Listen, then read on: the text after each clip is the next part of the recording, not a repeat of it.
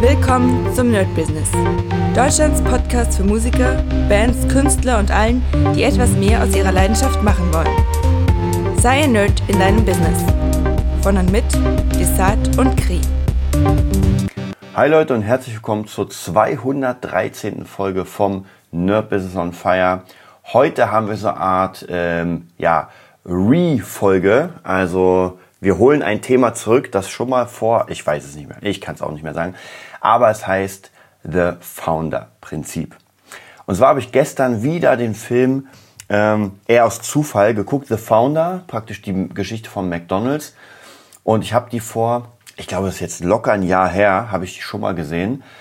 Ich habe auch das Buch davor gelesen, aber ich werde mich jetzt nur auf den Film beziehen. Also wer von euch den Film kennt, äh, wer ihn noch nicht kennt, so viel Spoiler gibt's ja da nicht wirklich. Also es ist ja jetzt kein Film, wo man sagt, oh, was passiert denn da? Wir kennen den Ausgang von, von McDonalds. Aber zumindest wer den noch sehen will und, sag ich mal, nicht wissen will, was passiert, der kann leider diese Folge nicht anhören oder vielleicht danach. Alle anderen können sich der auf jeden Fall zu Gemüte ziehen. Wie gesagt, ich werde nichts aus dem Buch nehmen, weil es sind doch ein paar andere Sachen, das wie bei äh, The Social Network, wie bei ähm, dem Buch von ja, über Mark Zuckerberg und Facebook. Aber ich werde nur auf den Film eingehen und einfach auf ein paar Prinzipien nochmal eingehen, die ich merke, ein Jahr später nochmal ganz anders zu sehen sind, weil ihr wisst ja mittlerweile über My Business, was passiert ist oder was passiert bei mir und es ändert sich immer was. Also praktisch wichtig ist ja, dass man flexibel ist. Ich glaube, es gibt Bereiche, da muss man, da kommen wir nämlich zum ersten Prinzip, zum wichtigsten Prinzip von The Founder, Beharrlichkeit aber man muss auch flexibel sein, um zu sagen, oh, jetzt muss ich den Kurs mal ein bisschen korrigieren, was man ja auch beim The Founder, äh, ich weiß gar nicht, wie der hieß, Croc auf jeden Fall, ich weiß gar nicht mehr mit, mit Vornamen, Jack Croc, ich weiß nicht mehr. Auf jeden Fall werde ich euch ganz kurz mal diesen Film in den Grundzügen erzählen und dann ähm, auch noch erzählen, was ich für mein Business da rausgenommen habe, rausnehme und natürlich auch nochmal vielleicht für euer Business, was ihr da reinnehmen könnt. Ähm, ich weiß nicht mehr alle hundertprozentigen Fakten und Daten. Ich weiß auch nicht mehr genau, wie alt der war. Ich glaube 42 oder 52 irgendwie so diese Art schwebt mir vor und ähm, hat zumindest im Film einfach sehr viele Dinge schon versucht, hat sehr viel investiert in äh, irgendwie das Space Mixer, die viel mixen, dann in irgendwelche Pappbecher, in Stühle, irgendwelche Möbel, also praktisch so, ich sag mal in Erfindungen, die man verkauft. Ja, also man hat eine Erfindung und sagt, okay, jetzt verkaufe ich diese Erfindung. Damals, ich glaube, das war in den, oh, lass mich lügen, ist auch wieder, diese Zahlen sind unglaublich. Also auf jeden Fall, ich glaube, nach dem Zweiten Weltkrieg, wenn ich mich nicht irre, ja, ich weiß nicht mehr, aber auf jeden Fall in einer Zeit, wo, wo es noch nicht das Internet gab und so weiter, also vollkommen klar, das waren so ein bisschen diese Rockabilly Zeiten nenne ich es mal. Und da war es gar nicht mal so leicht, einfach von Punkt A nach B zu kommen. Das heißt, du musstest äh, diese, dieses typische Staubsaugervertreter, du musst halt an die Tür klopfen bei jemandem, entweder bei einer Firma oder, oder wieder beim Staubsauger vielleicht bei jemandem direkt und einfach dein Produkt verkaufen. Ja, du hast eine Broschüre dabei, du hast wahrscheinlich den Staubsauger dabei, bist dann hingegangen, hast eingekauft und hey, hallo, haben Sie denn schon einen Staubsauger? Ja, und dann ging es nämlich los. Also wahrscheinlich 90 Prozent werden die Tür zumachen und das war's. Und das war so eine Zeit, wo man praktisch wirklich noch hingegangen ist zu den Leuten. Hat sich ehrlich gesagt, hier kommt das erste, hat sich nicht wirklich geändert, weil das Einzige, was sich vielleicht geändert hat, ist tatsächlich, dass man doch Deals mehr per äh, Telefon noch immer macht. Also viele Sachen, wenn jemand einfach zu weit weg wohnt, mache ich per Telefon. Aber äh, eigentlich auch dieses Face-to-Face, -face, also das wird sich, glaube ich, nie wirklich ändern. Es gibt ja auch Leute, äh, kenne ich auch, die wirklich einmal nach Japan fliegen da sich die Hand schütteln und zwei Fragen stellen und dann wieder nach Hause fliegen und dann hat man das, also man macht es nicht per Internet, man macht es nicht per Telefon, man trifft sich und macht das, ja.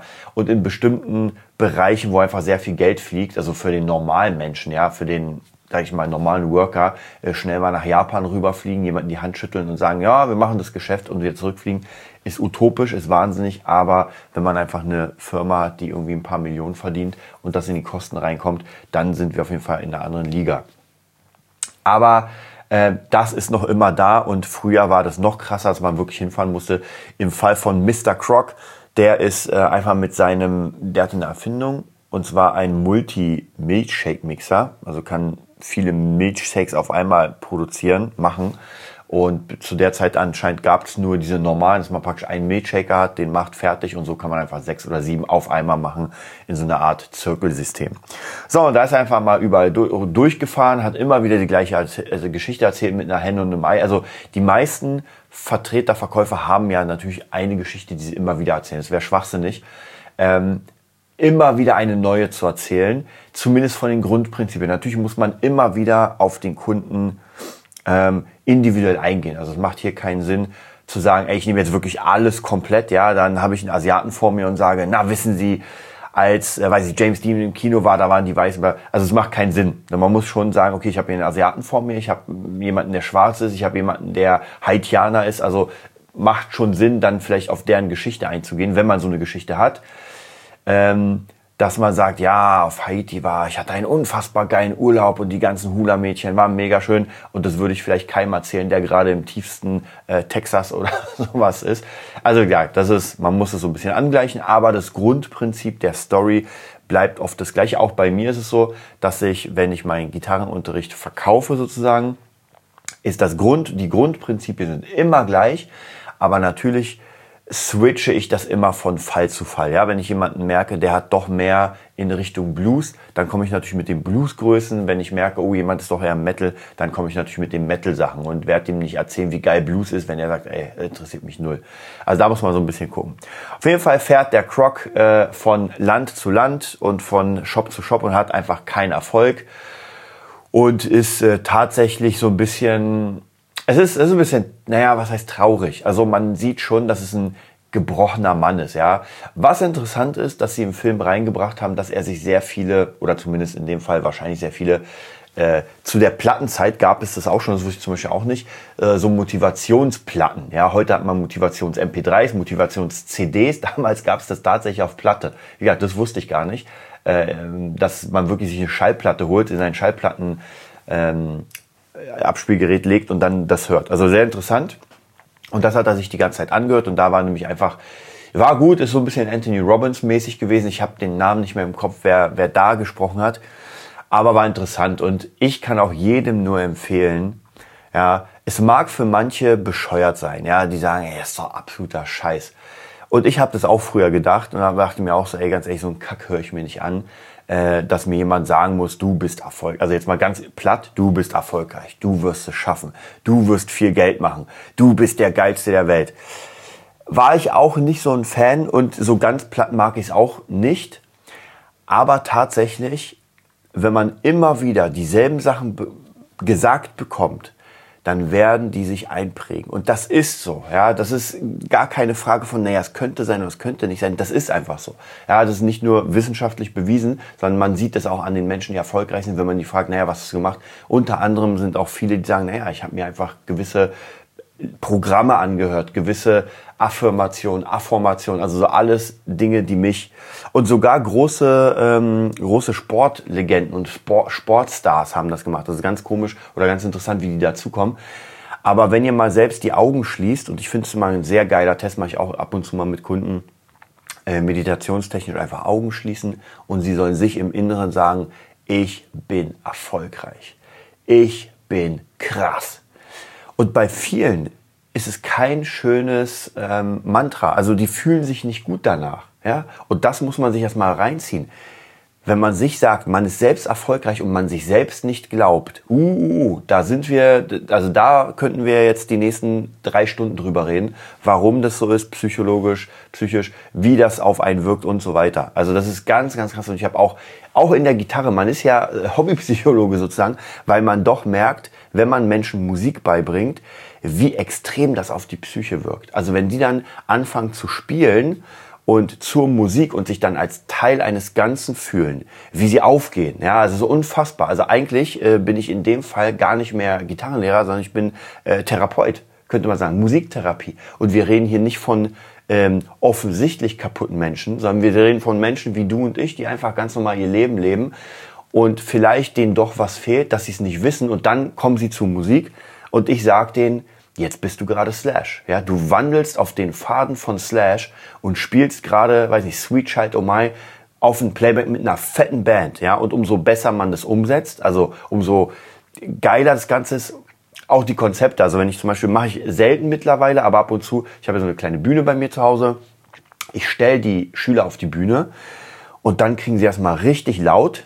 Natürlich, äh, ich sag mal, ähm, Wohnviertel-Lautstärke. Und dann können sie dazu spielen. Ich kann auch Kopfhörer nehmen, dann ist es natürlich mega krass. Und das ist nochmal eine ganz, ganz andere Art, wenn man dann Performance macht auf dieser Bühne. Und hier geht es nicht darum, dass die irgendwie die Mega-Stars werden sollen.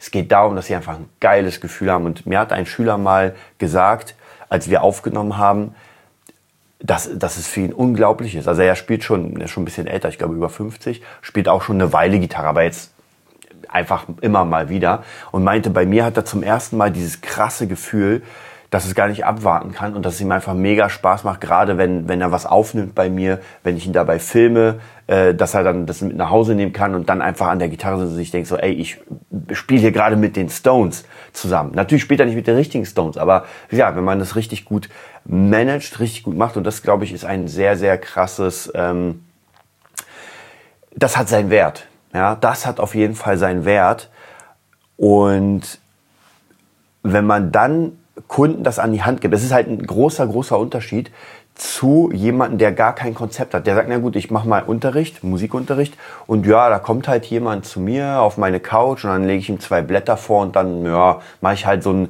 ähm, wie kann man sagen, Unterricht nach, ähm, nach Lehrbuch. Ja. Ich glaube, das kann man auch machen und das machen auch ganz viele und es funktioniert ja auch, weil ich meine, die ganzen Musikschulen sind ja voll damit. Aber wenn man doch die die, die Perlen erreichen will, Leute, die gar nicht das wollen, ja, Leute, die nicht in eine normale Musikschule wollen und den normalen Unterricht, weil sie erstens keine Zeit haben zu üben, äh, weil sie einfach sehr eingebunden sind und es ihnen einfach auch keinen Spaß macht, wenn ich dann beim nächsten Mal komme und frage, na, hast du deine Noten geübt? Und sie, oh, ja, weil es macht einfach keinen Spaß.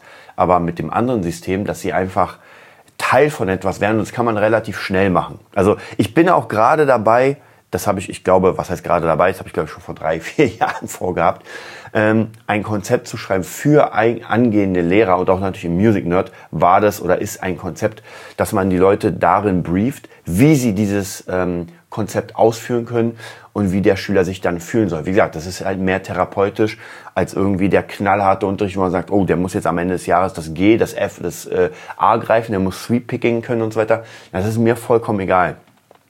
Mhm. Und ich hatte gerade gestern einen, einen ähm, Kollegen bei mir, mit dem haben wir uns ein bisschen über Camper unterhalten, war ganz cool. Und dann haben wir uns halt so ein bisschen unterhalten auch über, über diese Arten, wie man denn unterrichten kann und was man machen kann.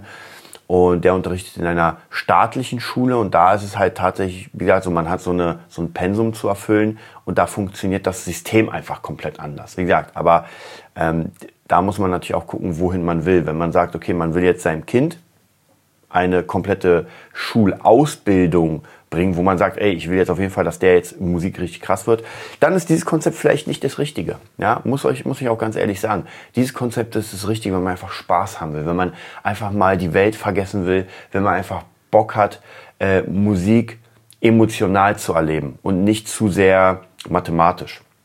Jetzt bin ich natürlich ein bisschen abgeschwichen, abgewichen, abgeschwiffen. So.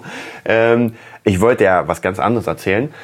Ähm, wo waren wir stehen geblieben in der Geschichte? Wir sind stehen geblieben, dass er diese Milkshakes hat und jetzt diese Milkshakes praktisch verkaufen will und keinen äh, kein Erfolg hat, so richtig, irgendwie schon, weil er hat ja ein Haus, aber irgendwie funktioniert es nicht. Und dann ruft ihn oder bestellt jemand in seinem Büro sechs von den Dingern. Ja, das kann nicht sein. Ja, das kann doch gar nicht sein. Sechs bestellt kein Mensch, ja, weil kein Mensch sechs von den Dingern braucht. Aber tatsächlich, er ruft an und er wird durchgestellt zu McDonald's, ja, was damals bei weitem keine riesige Kette ist, sondern ein kleiner Laden ähm, im hintersten Teil der Welt sozusagen. Ich glaube äh, San Bernardino oder sowas. Und ähm, ja, Croc denkt sich krass. Und im Telefongespräch wird noch klar, dass der sagt, naja, sechs sind doch zu wenig, mach, mach mal acht. Ja, und ich, Alter, was, was muss das denn für ein Laden sein, ähm, der, der acht von den Dingern bestellt? Also macht er sich auf den Weg, und zwar von einem Fleck der USA auf genau die gegenüberliegenden Seite. Keine Ahnung, im Film erfährt man natürlich nicht, wie lange der da braucht, um hinzufahren.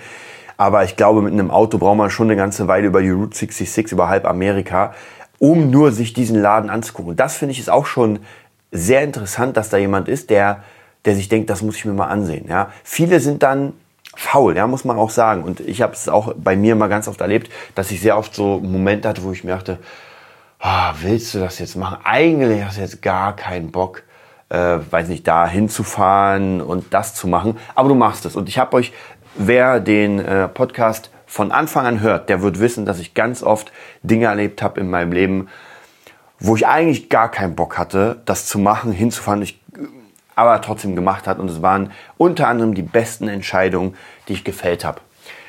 Weil manchmal sind einfach Dinge raus, wo ich wäre heute nicht hier, wo ich bin, hätte ich das nicht gemacht. Wie gesagt, das sind auch Kleinigkeiten, wo ich mir dachte, ey, fährst du mal dahin, guckst dir das an. Natürlich sind auch viele Dinge äh, ins Klo runtergespült worden. Ja, viele Dinge, wo ich gesagt habe, ey, jetzt habe ich mit denen gearbeitet, ist nichts bei rausgekommen. Aber das weiß man halt nicht. Ja, erstens, das weiß man nicht und man weiß auch nicht, wozu das gut ist, weil man macht ja extrem viel Erfahrung. Und Erfahrungen sind unglaublich wichtig im Business, um einfach Entscheidungen zu treffen und vielleicht irgendwann einfach die richtigen Entscheidungen.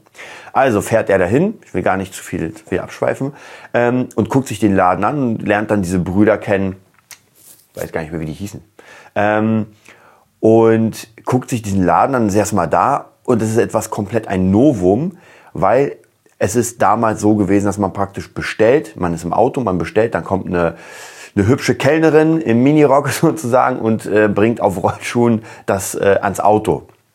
Ja, mit allem, mit Besteck und so weiter. Und die hatten die Idee, also ich will jetzt gar nicht von den beiden sprechen, die hatten auch schon mehrere Ideen, also praktisch, die kommen wirklich aus dem hintersten Hinterdorf und dachten sich, nee, wir wollen hier nicht bleiben, sondern wir wollen was Fettes reißen, wollten ins Filmgeschäft, hat aber nicht so richtig funktioniert und haben dann gemerkt, äh, da gibt's einfach jemanden, der Würstchen und Hotdogs und sowas verkauft aus so einem rollenden Wagen und dachten sich, okay, sowas ähnliches machen wir auch mal.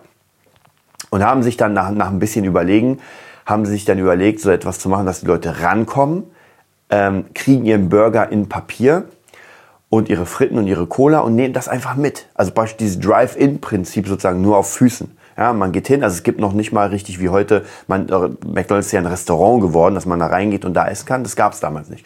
Man holt sich das, packt das alles im Müll, gab immer wieder Schwierigkeiten. Was ich sehr interessant fand, auf jeden Fall, es ging darum, das schnell zu machen. Ja, das heißt praktisch, es sollte standardisiert, standardisiert schnell gehen. Und dann haben sich, ein, war ganz cool gezeigt, einen Tennisplatz genommen. Ihre Mitarbeiter haben da alles ähm, maßstabsgerecht aufgezeichnet, wie das aussehen sollte, praktisch die Küche. Also praktisch, wo ist die Fritteuse, wo ist das, weil es sollte ja alles standardmäßig. Also jeder Burger, auch wie heute, soll im optimalen Fall genau gleich sein. Ja, vom Geschmack, von den Gürkchen, von allem, auch die Pommes. Es muss so sein, dass nicht jeder also halt Fast Food, muss man ganz ehrlich sagen, Fast Food.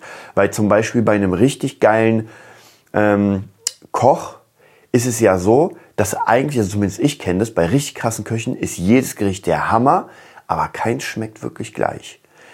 Es sind Nuancen. Es sind wirklich Nuancen, wo man sagt, heute schmeckt es ein bisschen so, so. Also ganz interessant. Da war es halt wirklich, alles soll eins zu eins genauso sein. Und zwar innerhalb von, ich weiß nicht, 30 Sekunden muss der Burger bereit sein äh, für den Kunden.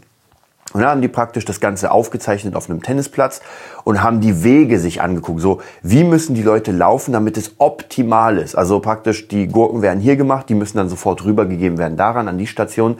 Der muss das braten. Wie lange braucht er fürs Braten? Muss das Brötchen schon fertig gemacht werden? Muss das? Und dann haben sie so ein paar kleine Erfindungen gemacht, damit es schneller geht. Also irgendwie so eine äh, Ketchup und Mayo Spritzpistole, dass man gleichmäßig immer verteilt und auf gleichmäßig auch aufs Brötchen. Also sehr, sehr interessant. Das heißt praktisch wirklich so eine maschinelle, industrielle ähm, Version von diesem ganzen Burgersachen.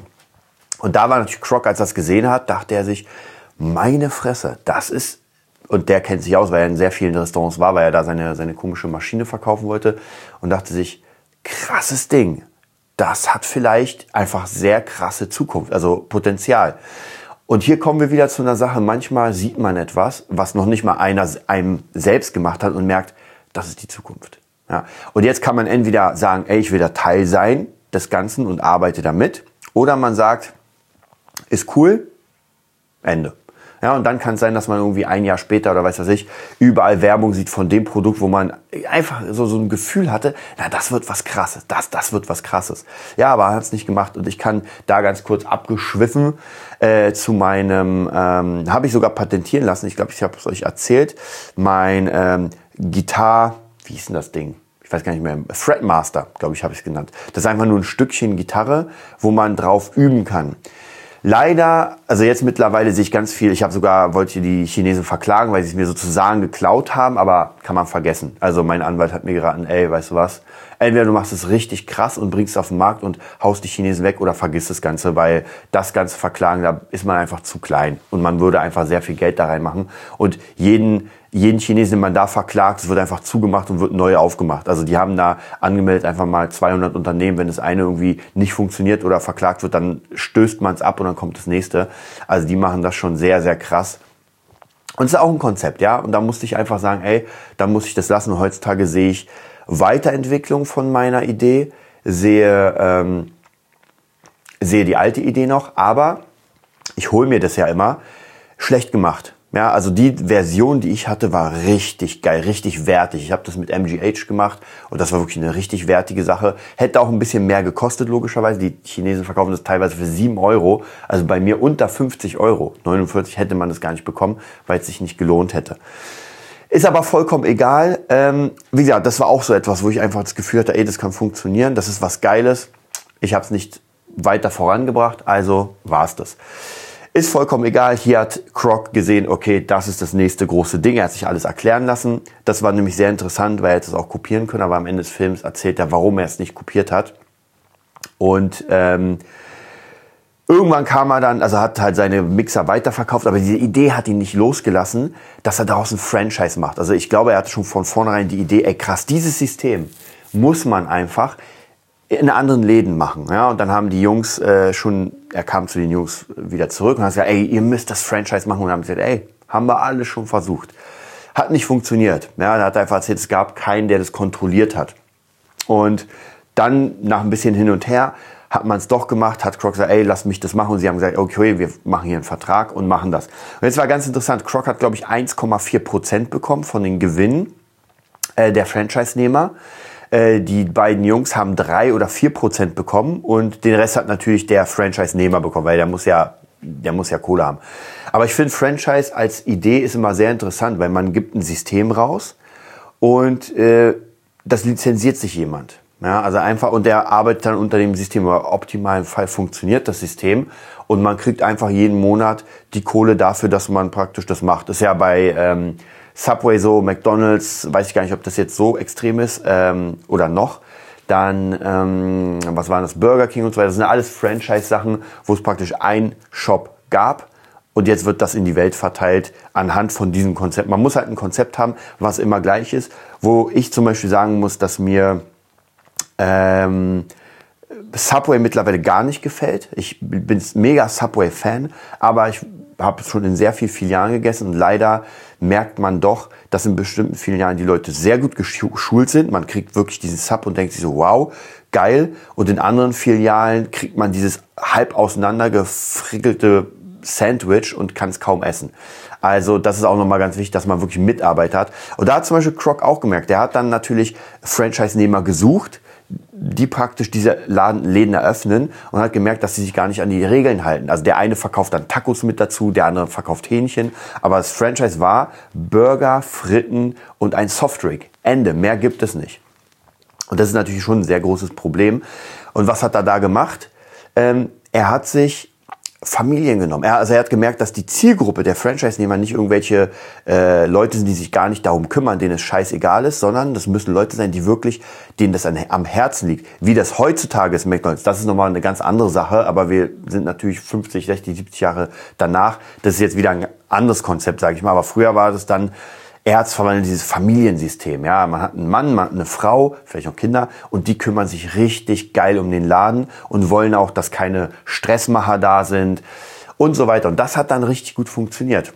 Bis er gemerkt hat, ähm, dass er da einfach viel zu wenig Geld macht. Er hat auch noch sein Haus beliehen. Das ist nochmal eine, eine, eine andere Sache, weil er hat ja praktisch das Franchise, das, der erste Laden war ja sein eigener, den er gemacht hat.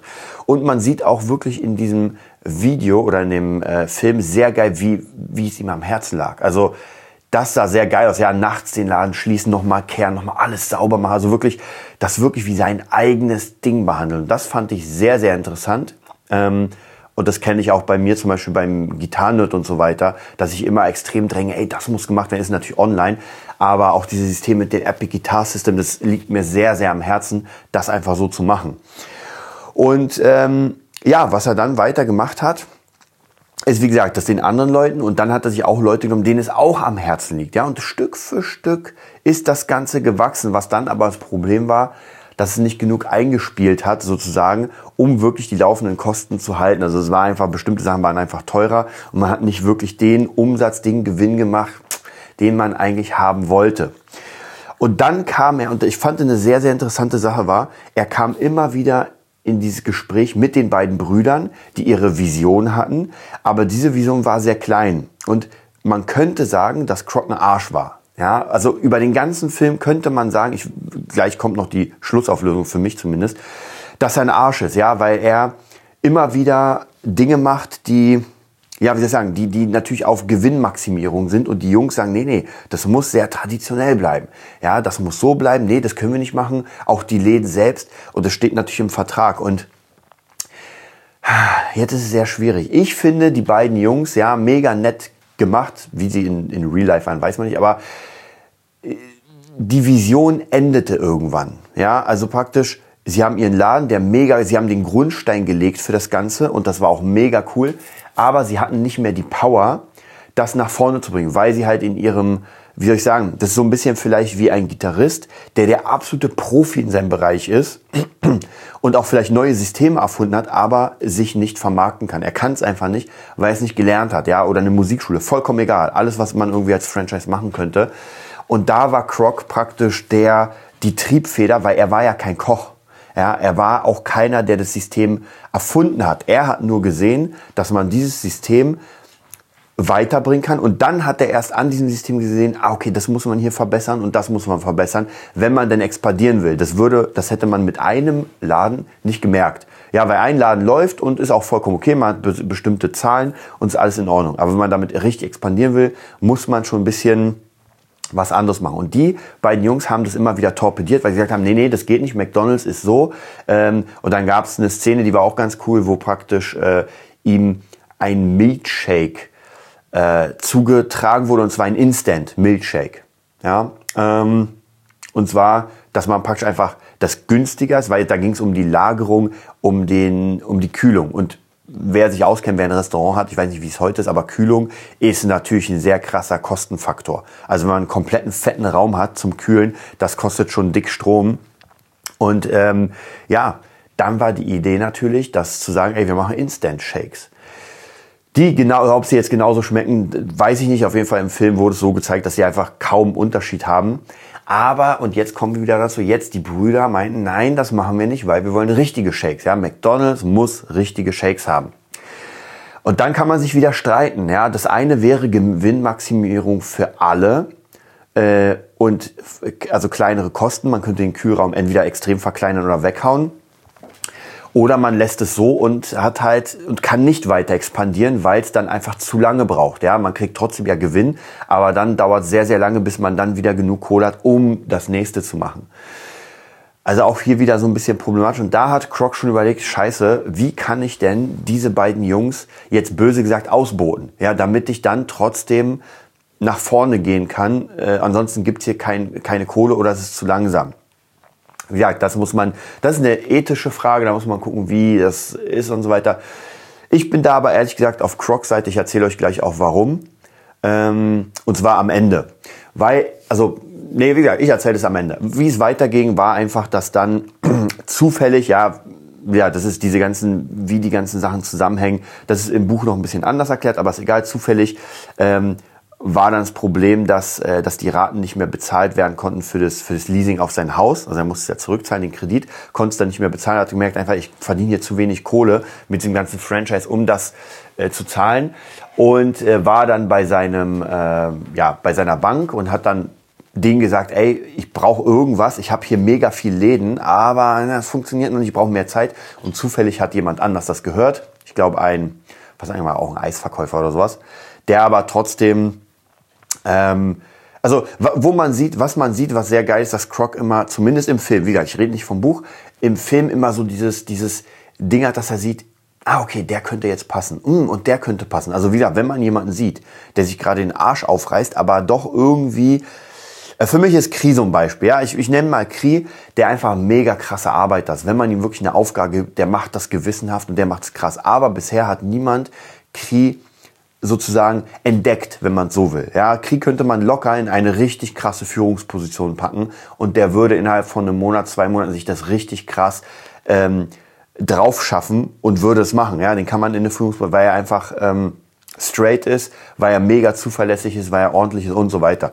Und solche Leute zu finden, diese Perlen zwischen den ganzen Säulen, ja, das ist nämlich, das ist auch äh, von einem Visionär die Aufgabe, ja, dass er genau weiß, ey, den stelle ich hier jetzt rein, den hier. Ja, ich würde keinen Koch in die Geschäftsführung packen, ich würde aber auch keinen Geschäftsführer äh, hinter die Küche stellen, ja, wenn ich weiß, wo die Talente sind.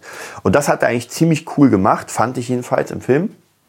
Und ähm, hat dann praktisch, dann hat ihn jemand angesprochen, nach der Bank geschrieben und gesagt, ey, vielleicht kann ich Ihnen helfen. So, dann setzt er sich hin, der guckt sich diese Bücher an von Croc und sieht, ah, okay, hier, ah, hier ist ein Problem und da ist ein Problem und hat dann die Idee, okay, diese Franchise-Nehmer, also jeder, der praktisch einen McDonalds eröffnen will, muss ja Land aussuchen. Ja, und äh, man sieht ja, dass das funktioniert. Also es ist jetzt praktisch, ähm, McDonalds gibt's ja dann schon in, ich weiß nicht, 14 Standorten und äh, man sieht, das funktioniert. So, das heißt, die nächsten Leute, die Interesse haben könnten, werden ja, müssen ja gar nicht mehr so sehr angesprochen werden, sondern man kann sagen, ey, das funktioniert, hast du Bock? Und die sagen, ja, ja, na klar habe ich Bock. Und jetzt geht es darum, dass Croc dann die Idee oder die beiden die Idee entwickeln, dass sie das Land, auf dem das neue McDonald's kommt, selbst pachten, also kaufen, ja, pachten, oder nee, kaufen und die Franchise-Nehmer ihren Laden auf diesem Land raufmachen. Das heißt, Jetzt, ab jetzt hat Croc die komplette Kontrolle. Denn jedes Land, auf dem ein McDonald's steht, gehört ihm. Er kann im McDonald's selbst nichts sagen. Also er kann nicht sagen, ey, wir nehmen jetzt die Milkshakes oder sowas, äh, weil es halt im Vertrag geregelt ist, dass der das nicht darf. Also alles, was irgendwie gemacht wird, muss abgesprochen mit den, abgesprochen werden mit den Chefs. Äh, aber das nicht. Also praktisch, er kann trotzdem eine neue Firma machen und das Land den äh, Franchise-Nehmern verkaufen sozusagen. Und damit hat er eigentlich die Kontrolle, denn er kann, nehmen wir mal an, wir haben jetzt 100 McDonalds, ja, das läuft richtig krass. Ähm, und die Brüder verdienen ja auch dabei Geld. Dann kann Croc sagen, von einer Sekunde auf die andere, ey, ich entziehe allen das Land und sie müssen alle McDonalds schließen. Und das ist ja wäre wär schwachsinnig. Ja, das wäre ja schwachsinnig, wenn es was gut laufendes gibt. Also hat er jetzt mit dieser Idee praktisch, die er dann gebaut hat, über, das sind ja auch über Monate, Jahre, ähm, hat er das. Und irgendwann erfahren ja die Brüder natürlich krass, der macht hier gerade sein eigenes Ding und verkauft das Land den Leuten. Ja, und da gibt's, es gibt ja immer wieder so Aneckungspunkte, schon beim ersten Laden gibt's Aneckungspunkte und man merkt, ey, die werden sich nicht grün. Ähm, und dann kommt natürlich äh, dieses, ja, wie kann man sagen, dieser, das Endszenario, wo Croc dann irgendwann sagt, okay, ich will das Ganze jetzt übernehmen, weil mit den beiden Jungs komme ich nicht weiter. Und eine der Übernahmengeschichten ist, dass er praktisch dieses Pulver, dieses Milkshake-Pulver, was die komplett abgelehnt haben, jetzt gesagt hat, ey, machen wir trotzdem.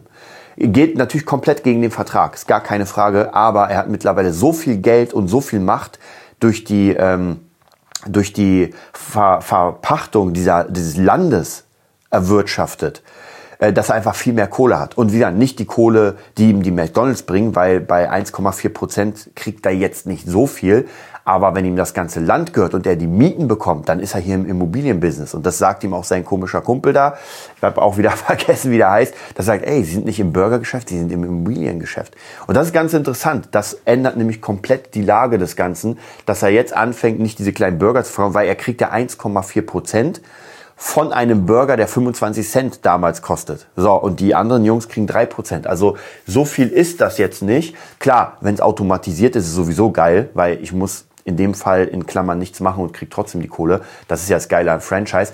Aber es macht mich jetzt nicht zum Millionär, außer ich habe wirklich, außer die ganze Welt äh, hat McDonalds und sogar dann gibt es noch größere Möglichkeiten. Und wie gesagt, die hat er gefunden, indem er das Land verkauft und schon sind wir in einer ganz, ganz anderen Liga. Er hat einfach die Megakohle und sagt auch im Film, ey Leute, ähm, bei einem Rechtsstreit um diesen Vertrag, was ich nicht darf, würdet ihr wahrscheinlich gewinnen, weil es ist Unrecht. Aber ihr überlebt diesen Rechtsstreit gar nicht, weil ihr einen einzigen Laden habt und ich einfach mal äh, komplett überregional bin im ganzen Land und deswegen einfach viel mehr verdiene und euch einfach wirtschaftlich in die Knie zwinge.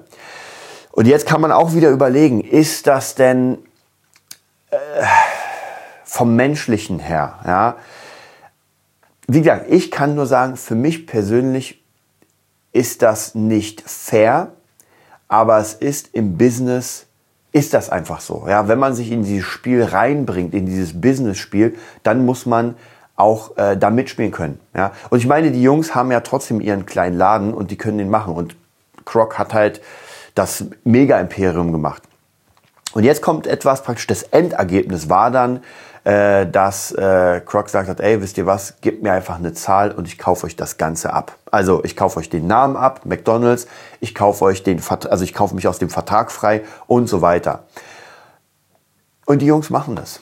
Ja, und die Jungs kriegen jeder von ihnen, ich glaube, 1,35 Millionen plus, okay, und das ist jetzt natürlich, das ist eine Sache, mh, hm, plus ein Prozent vom, von den ähm, weiterhin von dem Unternehmen. Ja, das wurde niemals ausgezahlt, weil es ein Handschlag-Deal war. Gut, da kann man sich streiten, ob das jetzt fair war oder nicht, ist vollkommen egal.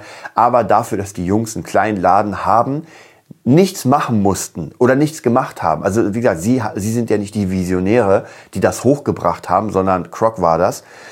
Dafür finde ich, haben sie eine geile Abfindung bekommen von, wie gesagt, 1,35 Millionen. Und ich muss ganz ehrlich sagen, wenn mir jetzt jemand für den Music, für den Gitarren-Nerd oder Music-Nerd 1,5 Millionen oder ich sag mal eine Million bietet, dann wäre ich der Erste, der es verkauft. Und sage, ey Leute, wisst ihr was, nehmt das. Ich würde vielleicht auch nochmal darauf bestehen, ein Prozent zu bekommen, aber dann praktisch per, per richtigem Vertrag und nicht per Handshake. Aber 1,5 Millionen würde ich nehmen, weil ich weiß, ich würde dann einfach das nächste große Ding starten. Ja, ich würde einfach das sagen, ey, nehmt das Ding, ich habe das aufgebaut. Jetzt kommt es natürlich immer darauf an, ob man das mit seinem Gewissen vereinbaren kann, dass jemand die Idee, weil ich meine, nachdem McDonald's abgegeben wurde, der Name ist jetzt Croc der Erfinder. Er ist der Founder und das steht auf seiner Visitenkarte, deswegen heißt der äh, Film auch Founder. Er ist die Visitenkarte. Und ich fand auch eine ganz geile Szene ganz am Ende des, ähm, des Films, wo praktisch Croc und der eine Teilhaber, ich glaube Dick oder sowas hieß der, im Klo sind und sich nochmal unterhalten über das Ganze. Und Dick sagt, ey, warum das Ganze? Ja, sie hätten auch unsere Idee nehmen können. Ich, wir haben ihnen ja alles gezeigt und sie hätten es aufbauen können. Und da meinte Croc, ihr habt allen die Idee gezeigt. Ich bin ja nicht der Erste. Und haben es nicht andere auch versucht? Ja, und er meinte, der Unterschied war eine Sache, die praktisch die beiden Brüder hatten und die kein anderer hatte. Und ich finde, es stimmt. Und zwar der Name. McDonald's.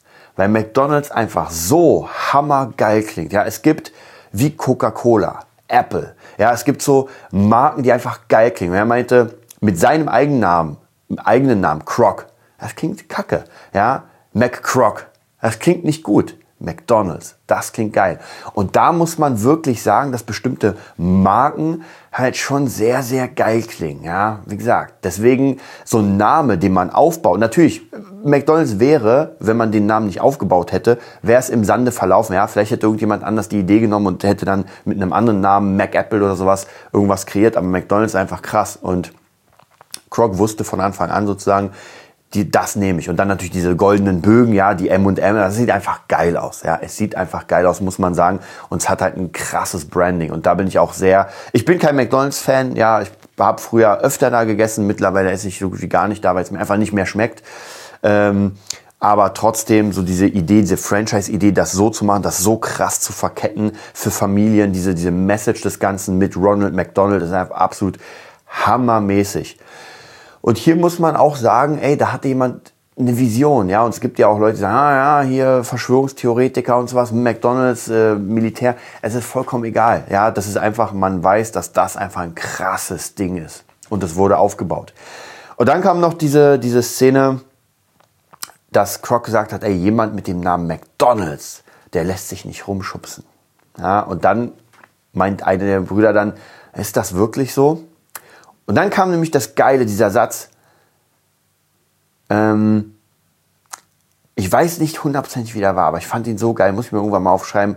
Er hat gefragt, haben Sie nicht gerade in Ihrer Tasche einen 1,35 Millionen Scheck? Ja, als McDonald's. Und da muss man auch wirklich sagen, und das ist so eine Szene, die finde ich alles, was davor passiert ist, mit dem, mh, hm, er hat die beschissen und äh, also diese Unfaire in Klammern, Unfaire. Ey, der Mann, also beide Brüder sind gerade mit fast drei Millionen aus diesem Ding rausgekommen. Ja, das hätten sie niemals mit ihrem, nie in tausend Jahren nicht mit ihrem kleinen Laden gemacht. Und wie sie haben ja versucht zu expandieren und es hat nicht funktioniert. Das heißt, sie hatten ja gar keine, gar keine Lust, das nochmal zu machen. Also haben sie praktisch trotzdem für die Idee, für die Vision, haben sie ja die Auszahlung bekommen.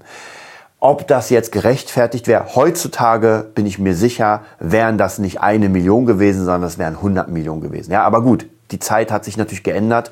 Ähm, und ich glaube, auch damals waren eine Million mal ein bisschen mehr wert, wenn man davon ausgeht, dass ein Burger 25 Cent gekostet hat. Ja, also heute kostet ja ein Burger einfach mehr. Deswegen heutzutage hätten die heute eine Abfindung. Ich glaube, sie haben gesagt, dieser eine Prozent, den sie eigentlich haben wollten, wäre heute pro Jahr 100 Millionen gewesen. Also von dem her, das ist auch nochmal eine ganz andere Sache. Aber ist vollkommen egal. Da kann man sich, wie gesagt, drüber streiten, wie viel. Und ganz am Ende kam halt nochmal diese Message Beharrlichkeit. Ja, es war einfach diese krasse Beharrlichkeit, dass da jemand diese Vision gesehen hat und Tag und Nacht an dem Ding gearbeitet hat. Ja, und dann sieht man, finde ich auch nochmal, gut, das kann man auch jetzt nochmal, ähm, das ist auch nochmal eine Sache, wahrscheinlich mache ich mich da sehr unbeliebt, ganz ehrlich, aber man sieht ja in dem Film die Frau von Croc, die immer so ein bisschen, also sie wurde ja schon so gezeichnet, so ein bisschen immer, sie unterstützt ihn zwar, aber so hundertprozentig geil ist das nicht. Ja, also es ist so immer so auf, naja, gut, jetzt komme ich mal mit, naja, jetzt mache ich mal. Und ich glaube tatsächlich, man braucht für sowas eine Partnerin, die einfach tausendprozentig zu einem hält. Und zwar richtig. Und man merkt ja, es gibt so Szenen, wo man merkt so, ah ja, vielleicht doch. Und dann natürlich Croc in, in dem Film lernt er natürlich eine heiße Blondine kennen, mit der er dann Klavier spielt und wo man sich denkt so, uh ja, also als er sie zum ersten Mal gesehen hat, merkt er Liebe auf den ersten Blick. Und das glaube ich sogar. Ähm, ja, wie gesagt, das ist halt immer so eine Sache, das ist schwierig. Also ich bin mir sicher, dass wenn man was Fettes machen will, dann braucht man eine Partnerin, die einen nicht, also es funktioniert, glaube ich, nicht mit einer Partnerin, die einfach nur passiv da ist, weil dann wird nämlich genau das passieren, was bei, was bei McDonald's passiert ist, also zumindest in dem Film. Und ich kenne es aus der eigenen Erfahrung, nicht nur bei mir, sondern auch bei Freunden, dass einfach man in andere, in andere Branchen reinkommt und andere Menschen kennenlernt, ja. Und man geht immer höher, immer höher, lernt immer interessantere Menschen kennen und dann kann vielleicht wirklich einfach eine Frau dabei sein, wo man sagt, wow, die ist intelligent, die ist hübsch, die hat, einfach eine, auch eine Visionärin und zu der fühlt man sich hingezogen und dann kommt man nach Hause und denkt sich so, ah. und das Interessante ist ja, er hat ja wirklich alles gegeben, also praktisch bei der Scheidung seiner alten Frau hat er wirklich gesagt, ey, nimm alles, nimm alles, nimm alle Versicherungen, nimm das Auto, nimm das Geld, aber du kriegst nicht ein Stück von der Firma. Warum nicht? Weil er das aufgebaut hat. Und das ist wieder so eine, so eine Ego-Sache. Ja, klar, er hätte dir sagen können, ey, hier nimm mal ein bisschen. Und ich glaube zum Beispiel bei Jeff Bezos, die Frau hat ja die Hälfte bekommen. Und zwar, ich glaube, in Aktien. Ich weiß gar nicht, ob noch was anderes, äh, ja, da dick fett was bekommen. Ja, da war es zum Beispiel anders. Da hat Jeff Bezos gesagt, ey, hier, du kriegst die Hälfte. Glaube ich. Ich weiß nicht mehr hundertprozentig, ich habe das jetzt nicht mehr weiterverfolgt. Aber ja, dann ist das so. Und ich meine, ähm, der eine hat's halt aufgebaut und hat halt wirklich alles in der Hand. Und der andere hat halt nicht alles aufgebaut und kann jetzt nur hoffen, dass er halt Teile davon kriegt. Und dann muss man halt auch immer wieder gucken, inwieweit man da visionär ist und inwieweit man unliebsame Entscheidungen trifft. Und man muss ja wirklich sagen, dass Croc über den ganzen Film auch im Buch einfach sehr viel dafür geopfert hat. Ja, und jede, jede kleine ähm, jede kleine Entscheidung hätte ihn komplett in den Ruin gebracht, wo man sagt, ey, das war's für dich, Junge. Und der ist ja schon alt. Das ist ja nicht so, als wäre der hier ein junger Hüpfer von 20 Jahren und sagt, ey, ich habe das Leben noch vor mir. Der war, wie gesagt, entweder 42, 52, irgendwie sowas, wo man schon sagt, äh, naja, eigentlich da ein fettes Business aufbauen, na, das sehe ich nicht. Aber hier merkt man auch wieder, dass man einfach, wenn man beharrlich ist, wenn man einfach eine Vision hat und die durchzieht, dann muss man nicht jung sein, ja, man muss auch nicht alt sein. Das ist komplett alters- und jung unabhängig. Hauptsache, man hat das Ding und holt sich die Profis für die einzelnen Bereiche. Ja, ich bin auch kein Programmierer, aber wenn ich einfach was brauche, dann hole ich mir die Person. Nur man muss halt klein anfangen. Man muss den ersten Laden machen, den zweiten Laden, den dritten. Und die Idee hinter dem Music Nerd, ja, lasst euch das mal auf der Zunge ziehen. Music Nerd. Und sogar Steve Vai hat gesagt, count me in, in as a Music Nerd. Ja, er findet das mega cool. Also von dem her äh, ist das auch eine Idee, die ich nach vorne bringen will, die erstmal klein startet und dann immer fetter wird. Und ich mache mir hier auch gar keine Sorgen, dass mir jemand das zum Beispiel wegschnappen würde oder könnte, weil hier noch nichts da ist. Ähm, und du musst dir erstmal was aufbauen. Das heißt, äh, du kannst ja alles sichern lassen. Ja, du kannst dir jeden Namen sichern lassen. Es gibt einen Namen, ist besser als der andere. Aber du musst den ja nach vorne pushen. Und das muss man erstmal schaffen. Und ab dann wird's erst interessant. Ich meine, Apple, ja, wird ja jeder nehmen können. Ja, du hättest auch Strawberry nehmen können. Du hättest auch Banana nehmen können. Vollkommen egal. Oder Carrot. Vollkommen egal. Ja, wir haben Apple genommen. Und Apple haben sie dann fett gemacht mit dem Apfel. Und man sieht ja auch anhand des äh, Logos von Apple die Stufen, wie das immer krasser geworden ist praktisch. Also das war nicht von Anfang an der geile Apfel, sondern auch wenn man sich die Modelle des ähm, Macs anguckt, sahen die auch nicht so geil aus wie heute. Ja, und wer weiß, vielleicht in 20 Jahren oder sowas sieht das noch krasser aus.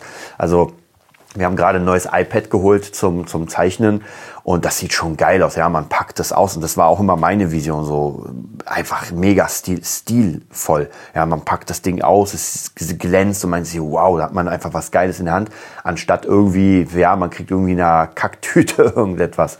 Also das macht alles, ja, die Optik, das Ganze und dann ist man einfach im Highpreisbereich.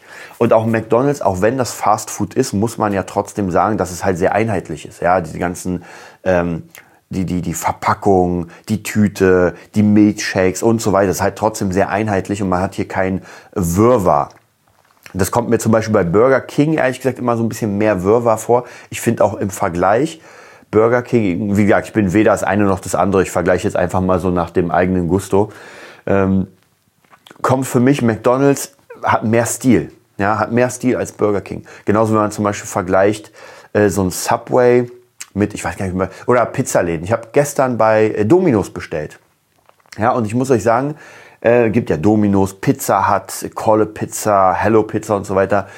Und ja, ich fand damals Dominos besser, weil da haben sie es noch ein bisschen, ein bisschen amerikanischer gemacht. Heute haben sie gemerkt, wahrscheinlich im deutschen Markt funktioniert es nicht. Das heißt, die Pizza, die ich gestern bestellt habe, war eigentlich nicht viel anders als eine Kohle Pizza. Ja, ganz ehrlich, wenn ich beide bestellen würde, würden die wahrscheinlich doch anders schmecken, aber so vom, vom, von drumherum ist genau das Gleiche.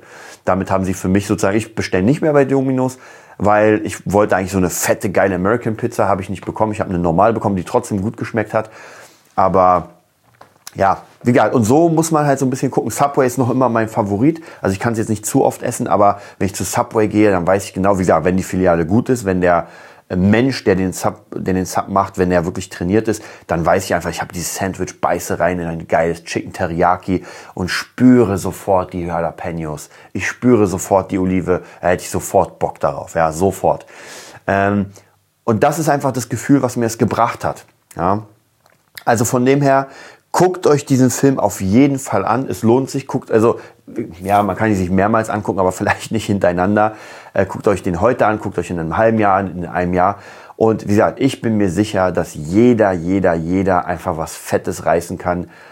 Man muss nur einfach eine Vision haben oder, oder man muss einfach nur eine, eine, eine wie kann man sagen, eine Leidenschaft haben für etwas und dann beharrlich dranbleiben und sagen, ey, ich werde das Ding durchrocken, bis es nicht mehr geht. Und ich bin mir sicher, dass man mit allem etwas erreichen kann. Nur man muss halt Stück für Stück diese ganzen Challenges meistern, bis man dann am Ende ist und sagt, das ist das System. Jetzt habe ich's.